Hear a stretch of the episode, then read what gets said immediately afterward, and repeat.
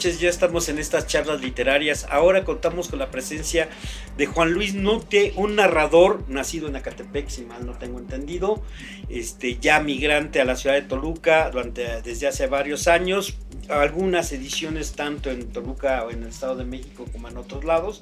Ha participado en varios encuentros de escritores, de narradores, que siempre he dicho que los narradores son muy aburridos, por eso no hacen tantos encuentros. Pero a final de cuentas eh, ha, ha, participado y ha tenido una participación muy constante dentro de la, de la literatura en el Estado de México. Y hace, hace poco tiempo también está dentro como parte de la, del, del equipo de trabajo que administra y que da forma al Centro Toluca escritores. Juan Luis, buenas noches, ¿cómo estás?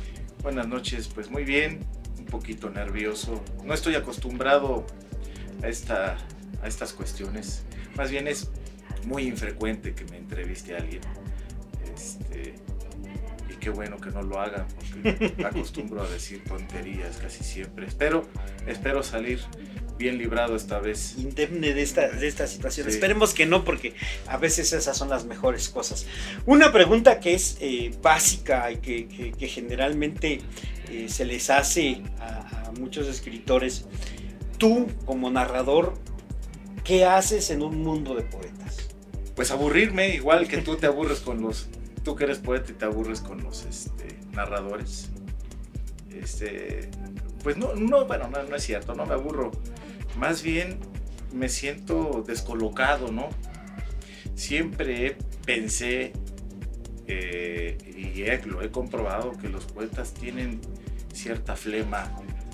Este, si los ingleses tienen e, esta cuestión de la flema inglesa, los, poema, los poetas tienen esta flema huidiza, eh, casi como estar en las nubes, una, una cuestión casi de divinidad, por así decirlo. Al contrario que yo lo creo, los narradores somos como más terrenales. Eh, estamos más atentos a estas cuestiones. No lo dudo que también lo tengan esta, esta capacidad los poetas, pero creo, creo yo, con mi propia experiencia como narrador, que estamos más atentos a estas cuestiones más mundanas. ¿no? Que eso quizás se lleve o sea parte del trabajo como, como narrador, esa amplitud del, del, del, texto, el hecho de que no te cierras exclusivamente a un determinado número de palabras para hacer un, una frase, sino que te puedes extender más. ¿Tú crees que eso proviene precisamente de esta percepción que tienes tú? Pues no sé, ¿eh? la, la, la, verdad, bueno, alguna vez intenté hacer poesía y, y, y la verdad son, fueron intentos muy lamentables, vergonzosos. Y pues continué escribiendo y ensayé esta cuestión narrativa y me di cuenta que tengo más esa capacidad de contar esta, este don de la palabra narrada más que la palabra justa y elegida y que te y puede llegar a alguna parte del alma o, o del corazón que te estremezca. No sé, yo como narrador más bien apuesto en conjunto a una historia para llegar a, a envolver a este posible narrador y estremecerlo, sacarlo de onda, causarle algo. Eh, no me preocupo más bien de la extensión de, de los textos. Antes sí, cuando, comencé a, cuando comenzaba a escribir, cuando comencé a, a, hacer cuentos ya así ya más formalmente, y eh, paradójicamente lo, yo hacía muchos textos largos y digo paradójicamente porque eh, comencé a colaborar en el, en, el Excelsior, en el Búho y me pedían textos muy breves. Entonces tuve que aprender a, tener eh, este, esta visión de la concentración de, de decir lo justo y que causara mucho es como, como ofrecer el zumo del, del, limoncito, ¿no? Nada más en una historia, en un cuento breve, es lo que siempre he pensado. Entonces ahí comencé a hacer es, cuentos breves, pero sí pensaba, tenía, ya lo estaba yo creando pensando en función del espacio que me ofrecían ahí en el periódico. Después ya que dejé de elaborar ahí, de colaborar, comencé a, a soltarme más, me sentí más libre, me sentí más a gusto, pero sí me costaba trabajo hacer cuentos más largos. Estaba yo ya como eh, programado, por así decirlo, a, a, reducir todas mis historias a lo más mínimo. Después tuve que ir haciendo ejercicios, escritura, eh, ejercicios, ejercicios de, escritura y de reescritura, hasta volver a lograr este aliento más o menos largo, que son los cuentos que ahora hago, que son, no son tan cortos, pero tampoco son tan breves. ¿Novela o cuento? Prefiero el cuento. Eh, tengo una novela, me siento muy a gusto con ella, pero siempre he dicho que soy más narrador soy un, narrador de, la, brevedad, como cuentista.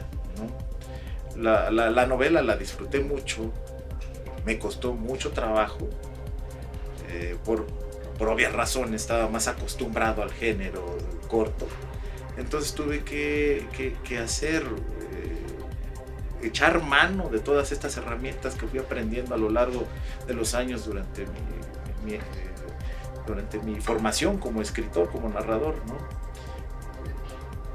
Yo la prefiero, sí la, la quiero mucho, no, no, no, la repudio como hay muchos escritores que repudian ciertos libros, no, no al contrario, me, creo que fue un buen ejercicio, eh, sobre todo en, la práctica del lenguaje, eh, en eso me quedo satisfecho, no sé si logré hacer narrativamente lo que me había propuesto, pero me gusta. Y sí, prefiero más, como ya dije, esta cuestión del cuento. ¿En qué momento, durante todo este proceso de formación, logras eh, o encuentras la, ahora sí que el, llamado de la epifanía y te vas hacia la narrativa? Creo que es una cuestión ya más natural en mí. Va a sonar tal vez payaso, pero creo que cada escritor debe de descubrir esta capacidad que tiene. Pueden ser algunos eh, poetas y también narradores y, ser excelentes en ambos, en ambos géneros. ¿no? Yo siempre me sentí inclinado a la cuestión narrativa. Incluso antes de, tener conciencia de lo que quería hacer como eh, escritor, yo ya hacía mis pininos narrando. Eh, contaba historias a mis hermanos, este, verbalmente, obviamente, se las inventaba. Eh, no sé si me las creían, pero creo que sí quedaban muy divertidos de todas estas locuras que yo le inventaba. Y siempre tenía una fascinación por la cuestión fantástica. Siempre andaba yo buscando algo, algún giro fantástico en todo lo que les contaba. Fue, creo que fui un niño y un joven que andaba lindando entre dos mundos siempre. Y, y espero seguir haciéndolo, ¿no? Ando entre lo fantástico y lo real y creo que prefiero muchas veces estar dentro de ese mundo fantástico que lo real porque cuando me tengo que meter eh, en, los menesteres de la vida diaria quedo totalmente jodido y frustrado y deprimido y, con nadie quedo, quedo bien o quedo bien a medias, en fin. Y en cambio cuando estoy en el otro mundo, creo que puedo, puedo hacerlo todo a mis anchas con la mayor libertad que me es posible y de eso sí tengo la seguridad que, que, puedo, que lo hago bien. Creo que dejo satisfecho a algunos lectores, sacados de onda, pero satisfechos con, con, todo lo que les cuento. ¿Y el humor? Y el humor, sobre todo, me gusta mucho el humor. Eh, eh, desde que empecé a escribir cuento, siempre me ha fascinado esta cuestión del humor negro la, sátira. Y sobre todo creo que la literatura, si, si no tiene humor, pues es aburrida. Hay una, literatura tremendamente seria y la admiro, ¿no? Pero me cansa, me cansa mucho. En ese sentido, ¿tú crees que todo, todo narrador debe de irse en cierto momento, yo creo que casi las, más grandes novelas o las más grandes obras narrativas tienen su, parte humorística, no en, completo, no en totalidad, pero sí tienen partes humorísticas. ¿Tú crees que esto te tiene que mezclar en el momento de escribir? ¿O te tienes que ir hacia un solo tema? No, yo creo que sí se tiene que mezclar. Claro que depende del tratamiento del tema que estés abordando, ¿no? si es totalmente trágico, bueno, si se da la oportunidad y tienes el colmillo narrativo, la pericia, sí puedes filtrar esta cuestión humorística, ¿no? Para ir eh, alivianando esta cuestión, esta tensión deprimente. Eh, hay, muchas, hay, muchas novelas, este, ahorita recuerdo a Bernhard, no sé, al propio Revueltas o a, no sé, a José Agustín. Bueno, José Agustín era más, más, jocoso, charachero. No sé, por ejemplo, eh, este, Juan de la Cabada, El Mundo Baladés. Eh, todos ellos abordan temas así con, que son realmente serios, sociales, y filtran algún, alguna cuestión humorística que, que, que, que afortunadamente ese, ese ingrediente o esa pequeña pizca de humorismo hace que resalte más el asunto importante que están tratando de retratar, o que no tratan, que retrataron con efectividad ahí, ¿no? ¿Y el ensayo? El ensayo solamente lo leo. No lo has escrito, no te has, te, has inclinado hacia eso. Es muy poco, muy, muy pocas veces. Realmente tengo, yo creo que como unos cuatro ensayos. Eh, me cuesta mucho trabajo creo que es más una especie de temor a, cagarla. ¿Tienes, ¿Tienes temor a, no tener el rigor este, literario, el rigor? Sí, sí, aunque creo que pueda, hay muchos ensayos que es más así como más libre, pero aún así me da miedo. Me siento más libre en, la cuestión narrativa, en el cuento. En el ensayo siento que tengo que entrar como en un traje eh, de de, saquito, quizá no de smokey, pero sí algo medio formal, corbatita y todo eso, pero y tengo que guardar ciertas formas, ¿no? Y siempre me ha dado la impresión. No obstante, sí lo leo mucho. Pero, y los envidio a los escritores. Tengo amigos este, ensayistas y los admiro y, les envidio esa capacidad este, mental, este, analítica, cerebral que tienen para, para, trasladar todas estas ideas ¿no? de cualquier asunto. Hace poco, el año pasado, si mal no recuerdo, se publica Cuerpos Pánicos. Un cuento, un libro de cuentos completamente distinto, más ardónico, más irónico, con cierta, eh, cierta podríamos llamarle carne cruda del, libro, que provoca una atracción muy interesante. ¿Qué tanto hay en tu, novela, de tu novela Cuerpos Pánicos, de cambio, de diferencia en ti? Eh, bueno, sí. Mis primeros libros, los dos primeros libros tienen como tema central eh, el amor, el desamor principalmente, y el erotismo y todo esto aderezado con un tratamiento fantástico. Y siempre me, me ha preocupado el tratamiento del lenguaje, ¿no?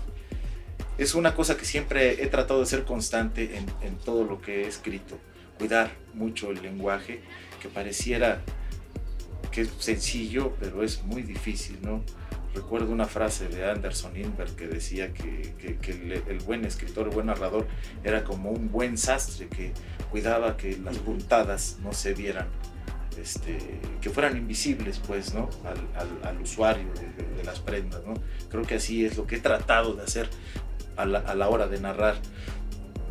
Y sí, cuando publiqué la novela, que se llama Mi ventana es una tumba, eh, dejé de lado estas cuestiones amorosas. Fue más bien ahí esta novela como un ajuste de cuentas con un asunto muy personal que fue la pérdida de, mi madre.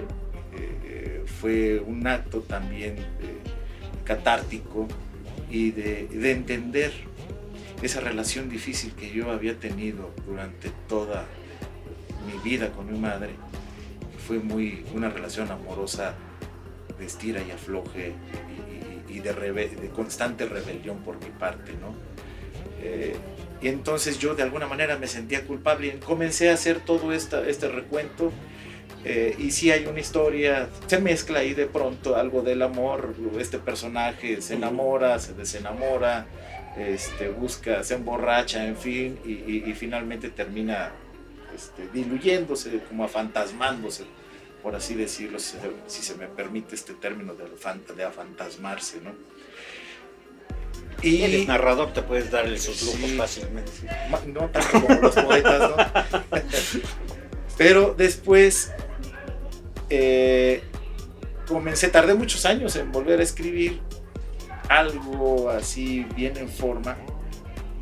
Por cierto, soy un escritor muy lento. Mis libros tienen muchos años entre ellos y creo que hace, hace poco me puse a, contar los años y, creo que coinciden cada uno. El primero en el 99, después el otro en el 2006, son como de seis años, años, siete años cada uno entre, eh, entre ellos, ¿no? Este, ya últimamente fue como que tanto, porque la novela se, publica, si mal no recuerdo, 2013, 2014. 2014 y después el eh, otro libro que, que, fue como una antología que se llama, no fue, no, no es que haya sido como una antología, fue una antología de cuentos amorosos que se llama este, Bestiario Amoroso. Ese, ese no, no lo cuento tanto como un libro nuevo, más bien es una recopilación. Y después de ese siguió el otro, después de cuatro años, tres años, el de cuerpos pánicos. Y sí, el de cuerpos pánicos, ahí me, mi interés fue más por los asuntos fantásticos y, las transformaciones, las metamorfosis. Siempre me ha fascinado eso. Creo que eso sí ha sido una constante en todos mis libros, esta cuestión de las transformaciones en, los personajes, eh, ya sean físicas o psíquicas, y, siempre terminan siendo algún, una especie de bicho extraño. ¿no? Eh, uno de los libros que me marcó este, enormemente y gozosamente fue el de Kafka, el de la metamorfosis, entre otros libros que, fui descubriendo posteriormente donde se maneja también este, estos asuntos, ¿no? pero siempre me fascinó eso. Y, y sí, en, este, en estos no, no, no, toco para nada el amor, sí estas cuestiones como de, de no hallarse lugar en el mundo, la crueldad, eh, eh, este, las cuestiones eh, casi escatológicas o francamente escatológicas en algún cuento. O también, también doy libre, libre gozo a, mi perversidad como narrador en un cuento que se llama El Don de Miedas, donde me dedico a matar. Bueno, yo no, más bien el personaje, se dedica a matar a varios escritores. Este, que deberían de leerse porque además eh, todo ese proceso que dices de eh, si tú dices una palabra pum desaparece y te mueres ¿no? eso es un juego muy interesante. El cine. Porque hay mucho de cuerpos pánicos varios de los cuentos de, cuerpos pánicos tienen esa ese ambiente esa, esa escenografía medio cinematográfica. ¿qué tanto te ha influenciado el cine a ti? mucho sí y fíjate que más que el cine, la música, pero sí el, cine, sí, sí, sí hay, hay alguno de los, uno de los este, cineastas que me marcó mucho es David Lynch. Y creo que hay algo de, algo parecido, ¿no? Este, en algunos temas, o en el tratamiento quizá. Este, no le llego ni, a, los talones a él, pero, pero sí hay algo de, de ese tratamiento. Eh, también, por ejemplo, ¿quién más me ha... Este, pues es muy extraño, eh, me marcó mucho también este Billy Wilder. Y sobre todo con esta película Días sin huella, que no es una, es una película totalmente realista de un escritor que alcohólico, pero no hay nada de cuestiones este, fantásticas, ¿no? El cine de terror me, me ha fascinado también. También el cine este, más comercial, el, dedicado a los personajes de, superhéroes, ¿no? Eh, o sea que soy de gustos eclécticos, muy eclécticos, incluso el cine de ficheras, todas esas cuestiones. Pero sí me ha gustado ese tratamiento narrativo que tiene, ese singular, especial tratamiento que se utiliza en el cine. Y sobre todo eh, eh, trato de ser como muy visual a la hora de narrar. Eh, voy contando y mostrando para ir metiendo y para ir creando también atmósferas eh, y que el lector quede sumergido, permeado totalmente de eso que les voy este, mostrando. Ahora, generalmente eh, los escritores o cada, cada género literario, quien lo, lo, lo lleva, lo cultiva, tiene un determinado tipo de música. Tú, como narrador, ¿qué música escuchas para escribir? Fíjate que al principio de, mis, de, pininos literarios, yo lo que escuchaba mucho era el rock pop ochentero. Después se mudó mi gusto al jazz y lo seguí escuchando, lo sigo escuchando aún. Este, pero ahora he descubierto una música electrónica eh, muy, muy ambient, dicen, oscura, que me, me funcionan perfectamente como soundtracks para cada uno de estos cuentos que, que a veces se me ocurren. Este, me estimulan mucho. Prefiero la música totalmente, sin, sin palabras, porque me, me, me, distrae a veces si están cantando. Entonces, este, obviamente si cantan en, ruso, pues no me van a distraer, no voy a entender ni madres, pero sí, no. Aunque también a veces cantan en español y no entiendo lo que dicen, no son tan disparatadas las cosas que digo. Pero, pero sí prefiero la, la, música total, y este tipo de música electrónica. Hay, hay, un, hay, un, hay un músico este, europeo que se llama Olafur Arnalds, algo así, algo así no sé si lo pronuncié bien, pero sí tiene una música espléndida que a mí me, ha gustado para, ir eh, musicalizando estos cuentos. Incluso a veces hago experimentos yo solo, pongo la música y lo voy leyendo mientras voy escuchando. Y sí, a veces que sí hay un, buen maridaje entre mi narración y esa música. Uno de, los, de las vertientes que tú también has dado y, que te has metido durante algunos años es el trabajo de taller literario. Eh, eh, obviamente pues das un taller de cuento, obviamente das un taller de narrativa.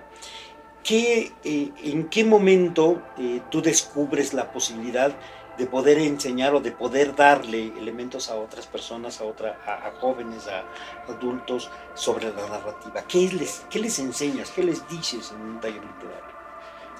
Yo lo, lo, lo primero que hago cuando, cuando comienzo a darles a, jóvenes que se acercan por primera vez a mi taller, lo que hago es preguntarles si leen, cuánto leen y qué leen. Y si me dicen que escriben más que lo que leen, entonces este, pues casi los regaño, ¿no? Digo que prefiero que sean más lectores, ¿no? que sí está bien que escriban, pero que deben de leer más porque ahí van a ir aprendiendo estas herramientas. Mm, muchas veces no necesita ser como un estudioso, un erudito de la literatura, pero esa, ese constante ejercicio de la lectura ya consciente, no nada más hedonista, eh, si tienes aspiraciones de, escritor, te va a ir dando eh, esa pauta para ir descubriendo las herramientas o intuirlas. Ya después le encontrarás el nombre específico si recurres a, ciertos libros este, especializados de teoría literaria, ¿no? Pero vas a ir intuyendo y eso te va a ayudar a escribir mejor, a ir construyendo mejor tus textos, y es lo que yo les comento. Y sobre todo lo que les exijo es que sean honestos a la hora de narrar. Si no creen, así sea un texto totalmente disparatado, si no se lo creen, no va a ser efectivo a la hora de escribirlo y mucho menos a la hora de la lectura. Ese posible lector que pudieran tener no se lo va a creer. Tienes que estar realmente convencido de que así sea un disparate, es real para ti. Y te lo creen. Que es el principio de credibilidad del, texto, ¿no? Sí, sí. Porque cada, cada texto tiene que ser creíble, primero para el escritor y después para el lector. Sí, sí, sí. Y entonces a partir de ahí surge este proceso de, taller. Sí. Y ahora, ¿qué es lo que viene? ¿Qué es lo que estás preparando? Tengo otra novela que terminé hace algunos meses. Eh, ya la tengo, creo yo que ya está lista estoy esperando que se publique nada más. Es una novela también de corte fantástico eh, y vuelvo ahí como a mis temas eh, este, más queridos, que es el, la cuestión de las relaciones de pareja, el amor. Y, y esta es una relación enferma. Creo que siempre he pensado que el amor termina inicia siendo bueno y termina enfermando a ambas partes, los termina transformando seres bestiales. Este, y, de verdad, pregunta a cualquiera que se está desenamorando, que se está, está en proceso de ruptura, y son unas bestias, ¿no? Unas bestias salvajes y vengativas. Cuando habla, antes hablaban maravillas, y ahora son, están pensando cómo vengarse, ¿no? Y eso, y eso es lo que me da risa, de eso, es irónico, ¿no? Entonces eh, voy tratando estas cuestiones y todo, y todo en esta novela sucede en un lugar cerrado. Correcto. Ahora pasémonos al otro tema. Centro Toluqueño Escritores, ¿cuánto tiempo tienes aquí? ¿Cuáles son tus funciones? ¿Qué es lo que realiza el Centro Toluqueño? ¿Qué es lo que le puedes decir a la gente sobre el Centro Toluqueño Escritores? Bueno, pues yo estoy aquí desde hace tres años, que por cierto ya se va a acabar el periodo, entonces yo creo que terminando esto me pinto de colores este, para hacer otros proyectos. Pero este, mientras es tanto, mientras yo siga aquí voy a seguir con los proyectos que, que ya están, que están dándose, que son la edición de próximamente dos libros más, una, una colección de plaquets que se titula, la colección está titulada como Cuadernillos y que está dedicada a los miembros del Centro Toluqueño de Escritores. Ahí vamos a publicar a cuentistas, poetas, tal vez ensayistas, este, no sé, y de otros géneros. ¿no? Y bueno, mi función es esta cuestión, la de, la de promoción y difusión y vinculación también con los, con los creadores, no nada más con los escritores, ¿no? Aquí me di cuenta que es necesario también tener vínculos con otras, con otras este, áreas de, de, la, de las artes. Entre ellas está el teatro, el cine, incluso hemos tenido aquí la música, por supuesto la literatura, la pintura, entre otras, ¿no? Entonces este, me he dado cuenta que, que, este lugar debe ser un lugar alternativo y también, además de alternativo, contracultural, que, no se, que no sea alineado con nadie, no se ha alineado con nadie y que no sea alineado por alguien. ¿no? Entonces, eso es lo que he aprendido. Espero que se conserve esto así. Eh, y creo que esa ha sido la esencia del centro toluqueño desde, desde, desde su fundación. ¿no? Aquí eh, espero que no, bueno, hasta ahora no he visto esta cuestión gasmoña en, en la creación. ¿no? Entonces, eso, eso es una de las cosas importantes que, que se debe de conservar aquí en el, en el, Centro Toluqueño de Escritores. La apertura, sobre todo, a las nuevas generaciones. ¿no? Una, una de estas cuestiones es la constante afluencia de nuevos públicos, eh, obviamente jóvenes y no tan jóvenes, pero son nuevos públicos que, que, que no tenían conocimiento de este espacio alternativo aquí en la ciudad de Toluca. Entonces, ahora eh, lo que hemos hecho es darlo a conocer nuevamente a este centro de escritores. Después de tanto tiempo de haber estado cerrado. Después ¿no? de tanto tiempo de haber estado cerrado, efectivamente. ¿Actividades próximas? Actividades aquí, pues bueno, se está preparando el día. Para el día 28 va a haber una exposición colectiva de pintura, de un taller que se da aquí, que coordina este, César Alejandro Hernández. Uh -huh. y, y, van, bueno, todos los, los, los integrantes de este de este taller eh, van a exhibir una de sus mejores piezas, ¿no? que eh, es, yo creo que va a ser una, una exhibición interesante, eh, eh, porque hay, obviamente hay muchas visiones y sobre todo porque está dedicada, todas estas, esta, esta, este taller está dedicado exclusivamente a la figura humana. Entonces va a ser interesante cómo, cómo tienen esta concepción cada uno de estos, de estos integrantes, ¿no? También eh, va a haber, este, próximamente va a haber más presentaciones aquí en el Centro Toluqueño, presentaciones de la revista del Centro Toluqueño, por cierto que va a salir ya el número 2 de, del Centro Toluqueño y vamos a preparar aquí una, una presentación con, con, bombo y platillo también. ¿no? Y frac y todo. Y frac, sí, sí. Ahí frac, sí va a ser obligado traer frac. Frac y, y su botella. Ah, eso es lo más importante. Y talleres. ¿Cuántos talleres están funcionando en el centro? ¿Horarios? Eh, si es posible, si no días. Ah, bueno, los talleres de literatura son los viernes, que eh, por supuesto lo das tú. Este, es los viernes de 5 a, a 7, de 5 a 7 que es el taller de poesía. Es de cooperación voluntaria, el que yo imparto, que es todos los sábados de 11 y media de la mañana a 2, a veces hasta 3, se prolonga dependiendo de, de los, de los chavos que vengan. Eh, y se dan los talleres de guion de cómic, de dibujo de cómic, que eso se da los sábados también de 11 a 2 de la tarde. Eh, otro taller, los, por supuesto los talleres que se, se dan durante la semana de, de, las, de 5 a 8, que, que son de, en artes plásticas, en, óleo, acuarela, este, grabado, etc. Y, son, y, bueno, son por supuesto varios profesores los que imparten estos talleres. Muy bien, Juan Luis, pues muchas gracias por, por estar aquí en estas charlas literarias. Eh, te agradecemos eh, el, tiempo que nos has dado eh, dentro de tus ocupaciones muy importantes. Estabas corrigiendo tu novela hace rato, ¿no? Por eso son importantes.